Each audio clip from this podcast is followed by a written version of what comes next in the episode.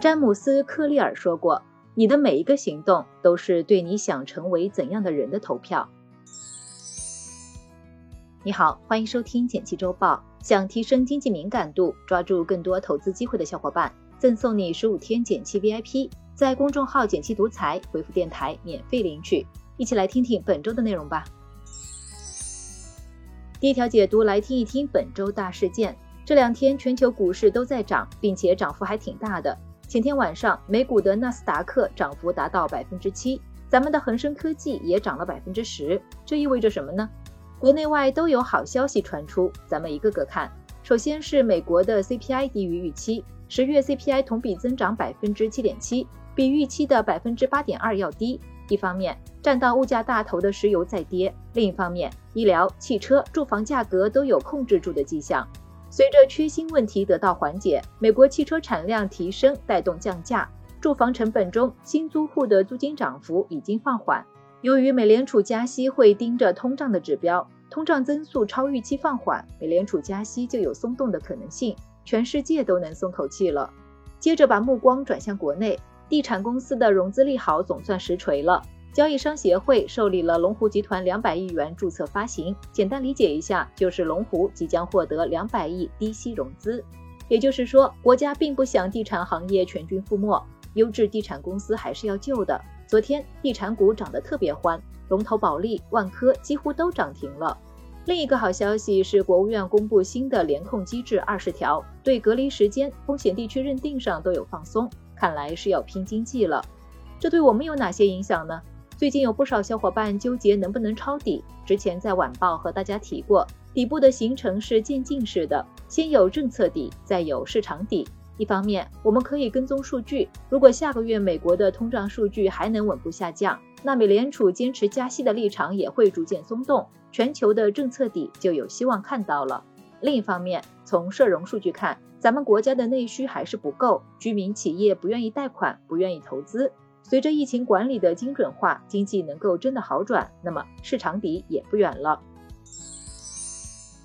第二条解读，来听一听 MSCI 指数调整结果。昨天，国际指数编制公司 MSCI 公布了半年度的指数调整结果。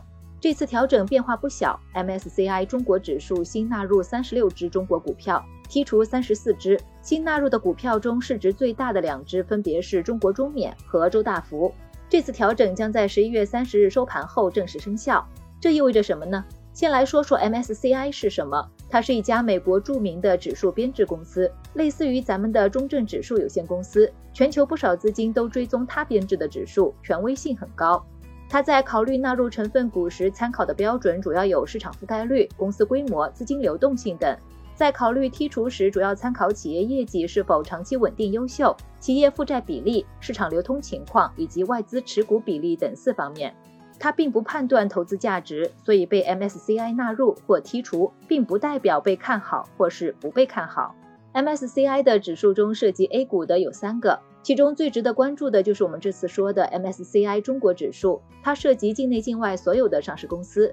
这次新纳入的三十六只个股中有二十八只 A 股，涉及银行类、能源类、文旅类、科技类等多个行业。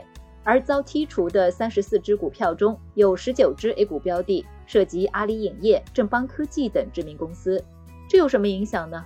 对个股来说，由于 MSCI 中国指数是 MSCI 新兴市场指数的一部分，所以一旦股票进入该指数，就会获得大量被动资金跟踪，进而有利于公司估值提高，公司会受到更多关注，知名度提升，最终吸引更多资金流入。不过，被剔除的个股可能会被强制卖出，短期内可能会有震荡。长远来看，中国与国际市场的联动也将进一步增强，中国市场会引来更多外资的关注。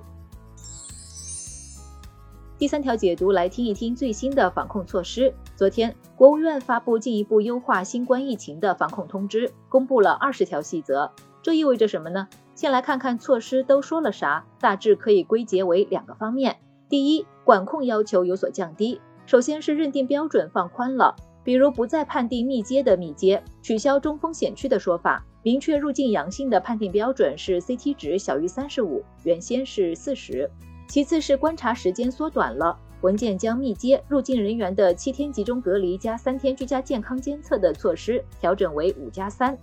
第二，加强医疗资源和药物储备。一方面要制定分级分类诊疗方案，针对病情的严重程度做好应对，同时做好住院床位和重症床位准备，增加救治资源。另一方面，要加快推进新冠疫苗的接种和覆盖率，针对重症患者加快新冠的药物储备。文件还提到，对当前新冠疫情，我们仍然是贯彻动态清零总方针，但在具体的措施上会注重科学性、精准性，最大限度减少疫情对经济社会发展的影响。这与近期不同场合多次提及的“不能层层加码，不能一刀切”相呼应。消息发布后，旅游平台去哪儿的国际机票搜索量创下新高。不少海外的中国人可以回家了，股市中的旅游板块也涨得不错，这对我们有哪些影响呢？由于疫情的反复，经济受到的影响还是挺大的。比如双十一收发快递的氛围就冷却了不少。对我们来说，文件带来了积极信号，说明防疫政策正在一步步优化。或许有小伙伴担心，倘若后续放开了，会不会出现医疗资源挤兑的现象？香港大学病毒学专家金东彦表示，新冠导致的重症率和死亡率比流感要低，只要能加以正确的引导，就不会出现医疗资源崩溃的局面。另外，本次政策中要求加强医疗资源、疫苗、药物等工作，大概率是为以后进一步放开做好充足的准备。来看其他值得关心的事儿。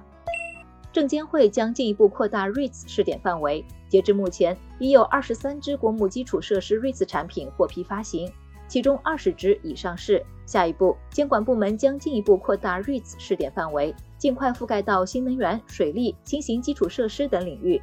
年内新能源项目有望落地，鼓励符合条件的民间投资项目发行 REITs，尽快推动首批扩募项目落地等。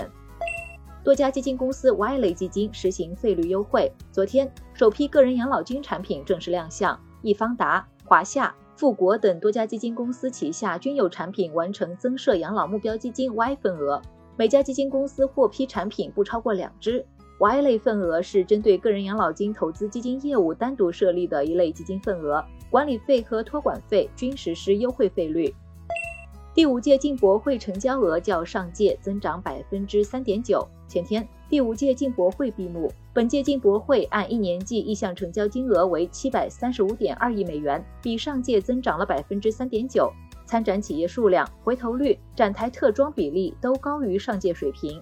具体来看，食品及农产品展区参与国别和企业来源最广，数量最多。最后简单总结一下，我们一起回顾了本周大事件，然后带你了解了 MSCI 指数调整，最后和你聊了聊最新的防控政策。感谢收听简析周报，喜欢本期内容的话，欢迎分享给朋友免费收听。最后推荐一篇精选的晚上聊财经，供销社回来了，和你想的不一样，欢迎点击文字区链接收看。周末愉快，周一见哦。